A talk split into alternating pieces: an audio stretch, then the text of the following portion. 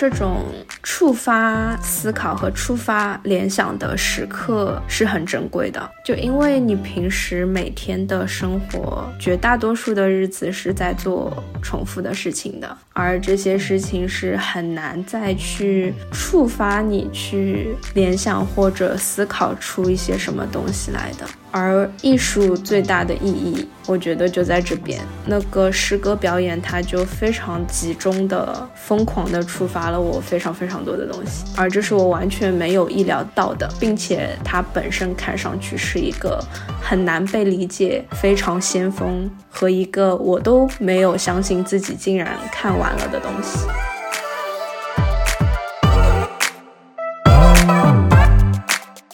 博物馆的存在和展览的质量是有巨大意义的。就是同样内容的展览，阿莫斯他对整个场馆的处理跟形式内容的设计，他都做得很有趣，就使得一个我这样对这个主题本身没有特殊感觉的普通人，跨入理解这个领域的门槛很低。就是在这个意义上来讲，艺术和冥想其实都是工具。无论是你对生活更有觉知，还是各种艺术作品，它其实提出了更多的问题。跟妈妈上一期讲了我间隔年的开始。如何做出这个决定，以及做出这个决定之后比较迷茫和焦虑的阶段。然后我在想，这一期就来跟妈妈讲一下接下来的这段时间里的一些我觉得让我印象很深刻的身体感受，是很愉快，是滋养我的，是那种能量很强的生命体验。嗯嗯，好呀。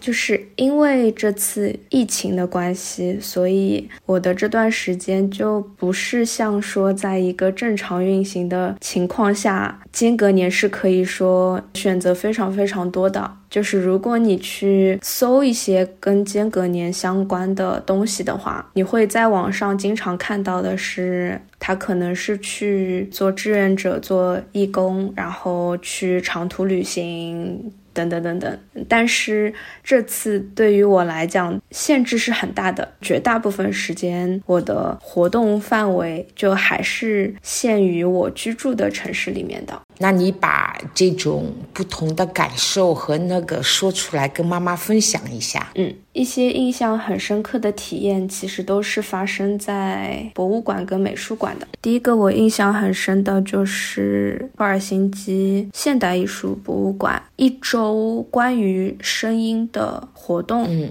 然后他在每天的不同的时间段都会有不同的艺术家、不同的地方做表演，其中有一个是诗歌表演。其实我不太记得他的介绍是什么，好像就是因为他时间比较刚好。然后这个演出是两点五小时，然后演出者就是一个人。设定其实很简单的，他的博物馆二楼的地方有一个就是类似露台的空间。那个诗人自己手上是拿一个话筒，那个话筒还有非常非常长的线。嗯，他自己在那边操作音乐，就是没有节奏的，也没有人声的气氛类的音乐。然后他就开始表演了，他开始对着他的手机屏幕开始念他所有的诗，没有间断的。他基本上就是对着他的手机，背景里面放着音乐。这样子念了两点五小时，我竟然坐在那边听完了两个半小时。对，哇。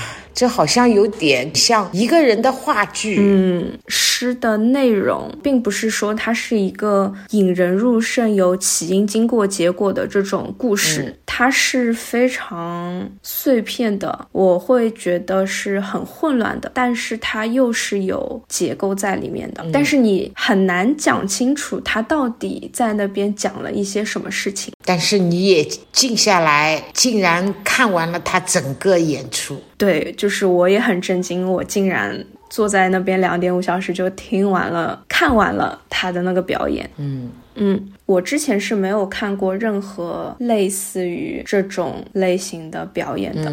就是一个人基本上是独白的状态，然后整个设定非常非常的简单，甚至都没有一个舞台，观众和这个表演者是在同一个空间、同一个平面上，周边有一些走廊、有楼梯，经过的看到你离开也 OK，你经过坐下继续看也 OK，就是这样子一个人来来去去的空间里面。为什么我印象那么深？是因为就是那些时不时出现的短句子或者是词语。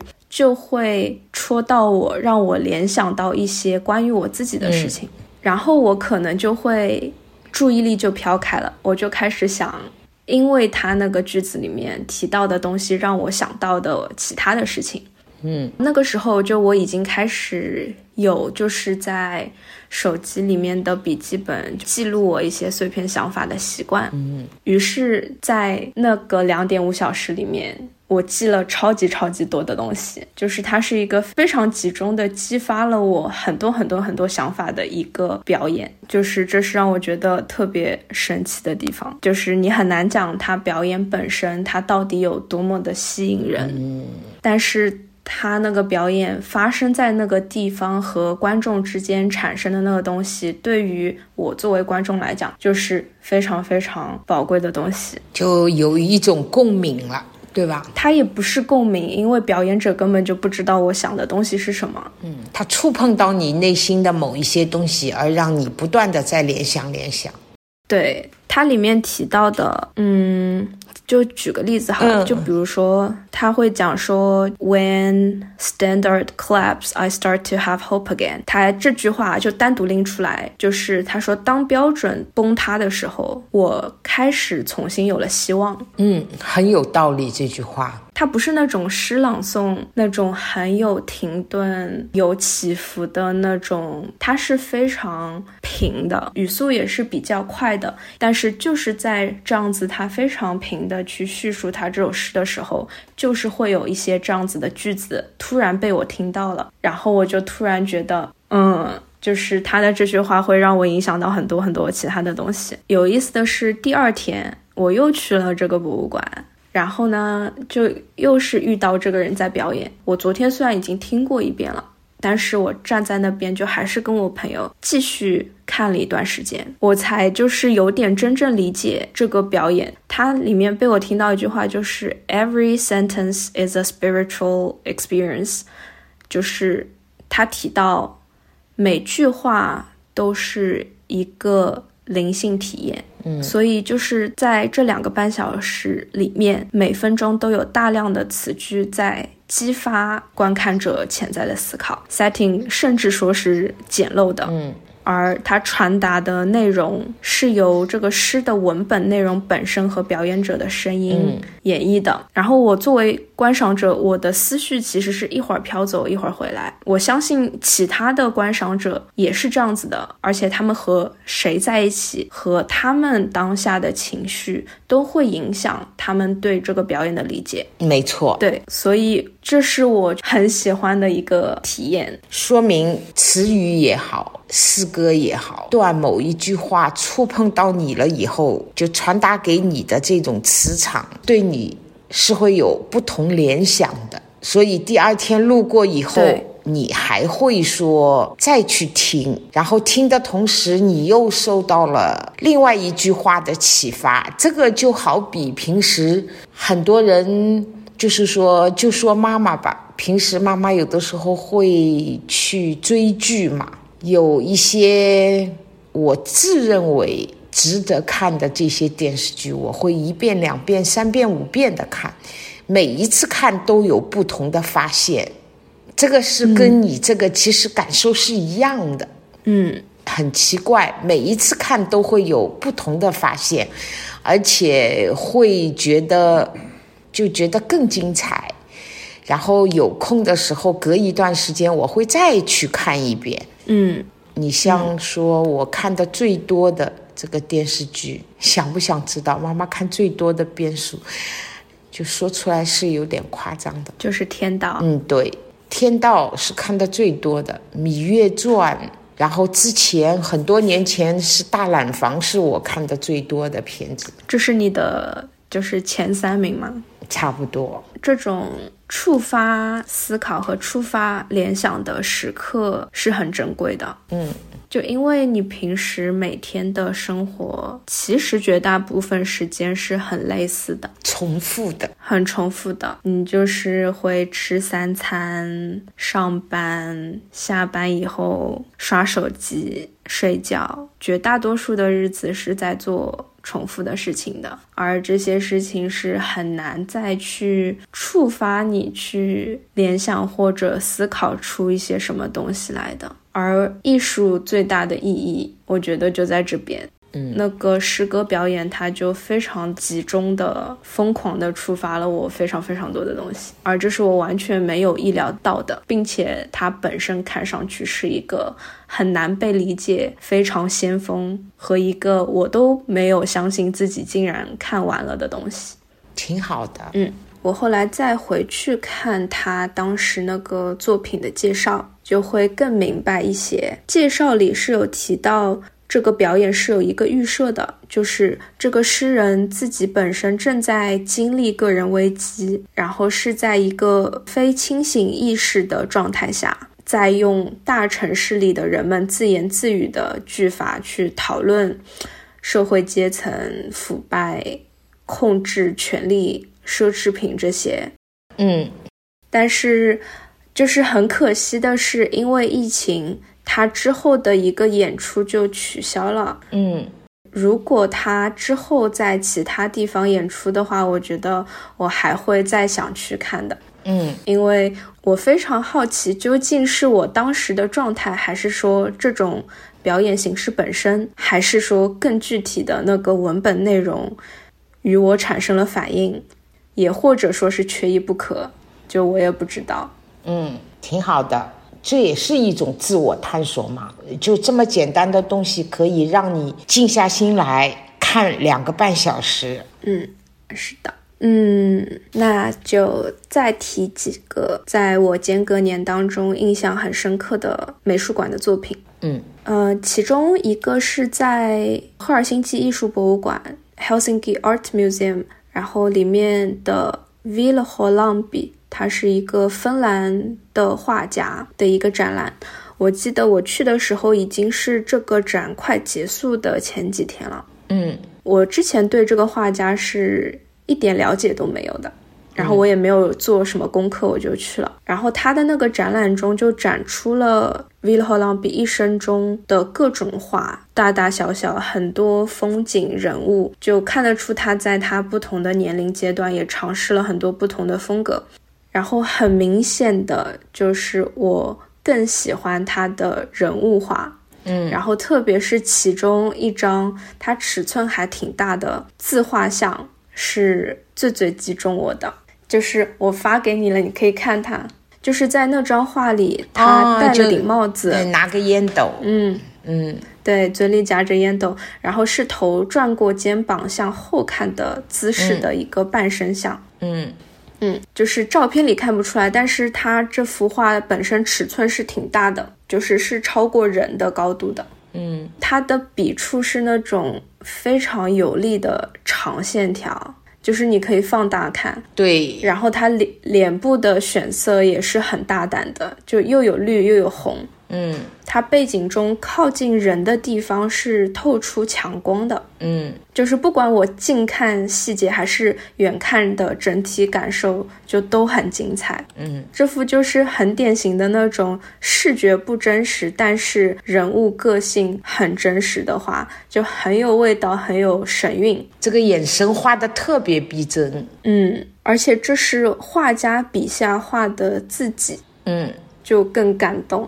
就他用的那个油彩是非常多的那种强有力的这种画风，像是油画是是油画，是在木头上的油画，嗯，很特别，嗯，就很喜欢这幅。于是我当时就在想，如果说我自己要给自己画自画像的话，我会想要去怎么画，这样那就是会涉及到什么动作，然后什么色调、大小、笔触，而你能够做这些决定的前提就是我需要知道我是如何认知自己的。嗯，所以它到头来还是一个很深刻的自我探索的问题。嗯，所以当这个画家以这个样子的方式画出了他自己，我就觉得特别感动。嗯，就是那种很坚定，我我说不出来。反正就是那种感受，就是感动的。嗯，就是作品传达给你的那种东西，是让你有感动到的，而激发了你，就是想说，如果是你自己，这其实也是一种共鸣啊。如果是你自己，你应该怎么表达你的自画像？嗯，是的。妈妈觉得好像你遗传了外公很多艺术的东西。哇，真的，因为对于美术啊，外公以前也画过油画，然后对于字啊画，外公有很深的研究嘛。但是妈妈在这一块就很缺乏的。嗯，那你看过外公画的油画吗？没有。但是你小时候，外公经常给你画画，包括聪聪小时候，他也会为了让他安静下来，外公经常会给他发画一幅很漂亮的画，对吧？对，就是超级会画，写字都很厉害。嗯，对，这是一幅。还有就是同一天同一个博物馆，就不是这个画家了，是另外一个区域。还有两幅作品也很特别，它看上去是没有画完的素描画，然后有大块的留白，一张画的是老奶奶，一张画的是老爷爷。嗯，它是那种铅笔很轻、很淡、很温柔的笔触，它只有头部是比较清晰的。嗯，脸部表情这些就是一整一张未完成的素描画像。对，然后它那种。皱起来、缩起来的嘴唇和下巴，还有脖子上皮肤的样子，就都很真实。嗯，感觉就是像是一个年纪特别大的老爷爷、老奶奶。嗯，身体其他部位几乎只有部分的轮廓的简单线条。嗯嗯，你先说，你看了这个有什么感受？我一看我就觉得这是一张素描。嗯。刚开始我还以为画的是一个人，是不同的表情下的一个人，但是仔细看呢，就是因为他光画了一张脸，老奶奶的头发也是隐隐约约的，老爷爷好像就没有头发，像个光头似的，但是老奶奶身体有一点点轮廓，老爷爷下面身体轮廓都没有的，就是一个脖子。嗯嗯。就，但是他的脸部你能感觉到，就是是很年迈的、年长的，他的表情、神态，包括他画出来的皮肤的质感，这都是有应该有八九十岁的那种样子啊。嗯，就其他的都看不出来。其实妈妈对画也不懂，嗯，就觉得很特别。嗯，然后我也是这种感觉。去看他那个作品的名称，看到作品名的时候，我就感觉我一下子明白了，什么名字？Patient 就是病人的意思。哦。然后我就觉得他画的是病人，他正在渐渐的死去，他身体也已经渐渐不工作了，所以慢慢的就不真实存在了，也不需要被画出来。嗯，是这个意思，这是我解读的意思。然后他们眼神里，我看出来的，我觉得是依然露出的是那种微微的恐惧。嗯，尽管我内心希望看到的面对死亡的人是从容的，但是就是遇到这个作品，想到这里的时候就会有点难过，因为。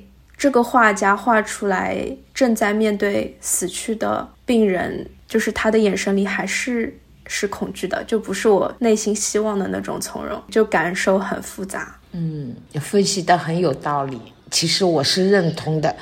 通过你这个分析，他掉过头来再看这张画的话，的确好像是跟前面你没有解释过的那种是不一样的感觉。嗯。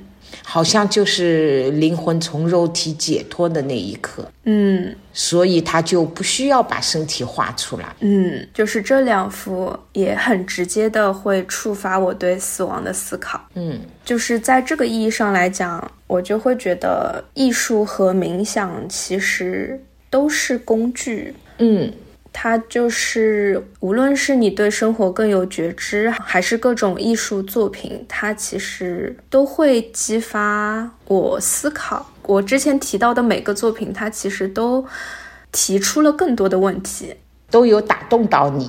嗯，对，这两幅作品就是那天在博物馆印象超级深刻的，都是画人物，但是表现手法完全不同。呃，其实你我打开了你发给我的第四张，他把老爷爷的那种眼神画的，这画家画的非常棒啊！嗯，哦，他这个眼神太真实了。对吧？你也被感动到了，虽然是电脑前的照片。嗯，妈妈把它放到最大再看，是妈妈以往看到的素描是不一样的感觉。嗯，它很特别，因为它看上去是没有画完的作品，它没有追求每一个细节都画得很真实。其实它的重点就是眼神。嗯哇，这眼神好真实哦。嗯，所以和第一幅比起来，第一幅它完全不是这种很细腻的画法，但是你也觉得那个眼神真实。嗯，第二幅它就是很细腻的画，一样真实。对，这两幅画，妈妈最喜欢的就是眼睛的部分，这是画的真好，这简直不像画，像照片。这就是像照片，只是第二幅，因为第一幅它完全不是那种写实的画法。后面我看到有一本，好像这张是一本书，好像是个埃及女神。嗯，对，这是我还想讲的一个，嗯它就是 Amos Rex 他办的一个古埃及展。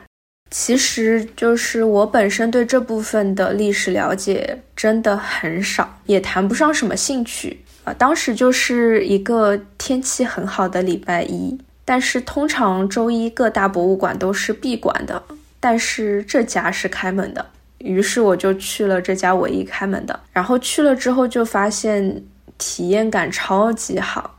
这是一家还蛮新的艺术馆，它在非常中心的位置。然后那块区域之前封起来造了很久，完工之后刚开幕的第一个展览是 Team Lab，就不用说了，效果超级棒。然后这次的埃及展是我从一个参观者的角度就觉得他策划的很用心，它整个场馆里面内部都是重新搭建，然后分割，里面视觉效果。音效、灯光、动线设计，包括配套的这个小册子和它很多周边的纪念品，就都没有话讲。就是我发你这个，我就想要特别讲一下这个可爱的 小册子，嗯里面有就是地图导览。然后古埃及的时间线，然后有一些帮助阅读的介绍，以前古代神灵的介绍，然后最后有各种学术名词的列表。我当时翻了，我就觉得我一定要带回家珍藏它。嗯这个小册子就我也会认真拍照，然后发在微博。嗯展览有展出各种棺材、木乃伊，还有嗯用作祭祀的猫猫狗狗的木乃伊。嗯整个古埃及时期人们对死亡的认识和对来世的理解，就都在这个展览里有展出。展品的内容我就不细讲了，重点我想讲的是，就是什么是好的博物馆。嗯引发我这个思考的就是，在我去完 Amos Rex 之后，就得知在爱沙尼亚塔林姑姆博物馆有一个同期的姐妹展，也是它博物馆间的合作，互相宣传。我之后也去了。但是和 Amos Rex 的这个比起来，就真的各个维度都相差很多。就说塔林姑木的这个小册子，就它都不能说是小册子，它就是那种四折页很单薄的介绍，一些图，然后配一些文字，也没有什么就是设计和排版可言。就是这样子的东西拿在手里，我是需要就是消耗能量去主动阅读的，最后也就是还给博物馆或者扔掉。而阿莫斯的这个小册子，就是它太赏心悦目了，就是我忍不住都要去翻一翻，然后带回家。然后有机会还想要就是跟妈妈分享，跟朋友分享。就是除了介绍册，它里面嗯，就是动线也让我比较困惑。介绍里还有拼写错误，灯光布置什么，也就是明显不如阿莫斯。就其实它的展品也是不少的，但是有了这个对比之后，就觉得塔林的这个策划就明显没有把这个展撑起来。嗯，所以我后来就会觉得，博物馆的存在和展览的质量是有巨大意义的，就是同样内容的展览。阿莫斯他对整个场馆的处理跟形式内容的设计，他都做得很有趣，就使得一个我这样对这个主题本身没有特殊感觉的普通人，跨入理解这个领域的门槛很低。嗯，而相比之下，塔林古墓博物馆就没有做到这一点，就是它的门槛低，并不代表说。这个博物馆就搞得好像是游乐场，就是进入阿莫斯，它依然是一件非常有神圣感的事情。嗯，而这种神圣感也很重要，因为我们现在的日常节奏很快嘛，手机里就是时不时的有消息，有各种推送，导致我们观看的方式习惯性的变得很草率，然后文章也越看越短，视频也越看越短。但是到了艺术馆、博物馆这个空间，就从换票，然后寄存外套包包，呃，然后踏入到这个被精心设计过的空间，通过这一整套流程，你自然的就会想要认真仔细的去观看一件件作品，而不是说对待像手机上推送那样很草率的划掉。嗯。还有就是博物馆整体建筑本身也是对营造这个神圣感有巨大影响的。Amos Rex 之前诗歌表演的 Giasma，包括故墓，其实都是非常优秀的建筑。当我慢慢靠近这些建筑的时候，我自然就会感觉我准备好要认真对待接下来的这段看展的时间了。嗯，就整个的把你的那种就带到里面去了。嗯，这个。也是的，这个就是我前两天看到 Snøhetta，他是一个挪威建筑事务所的创始人的一个采访，然后看完非常感动。这个 Snøhetta 是很多国际上知名的优秀建筑的设计团队，包括奥斯陆的歌剧院，包括挪威的那个水下餐厅，然后还有二零二三年要建成的上海歌剧院，就都是他们团队做的。嗯。采访中的一段话就很戳到我。他说他对建筑本身不感兴趣。嗯，他说他感兴趣的是建筑可以做到什么，能够触发怎样的感官体验，能够如何激发人们发现他们在遇到这个建筑之前没有意识到自己身体里就有的东西。就我觉得我可能翻译的没有那么好。他原话是讲 how it can sensitize the public。How you can discover things in yourself that you didn't know you have before you met this particular new building。就是他的这个话让我意识到，建筑不只是有实用性的、功能性的、没有生命的东西，它本身的存在就是会真实的对人产生影响的。阿莫斯的建筑，它的主体的大部分是在地下的。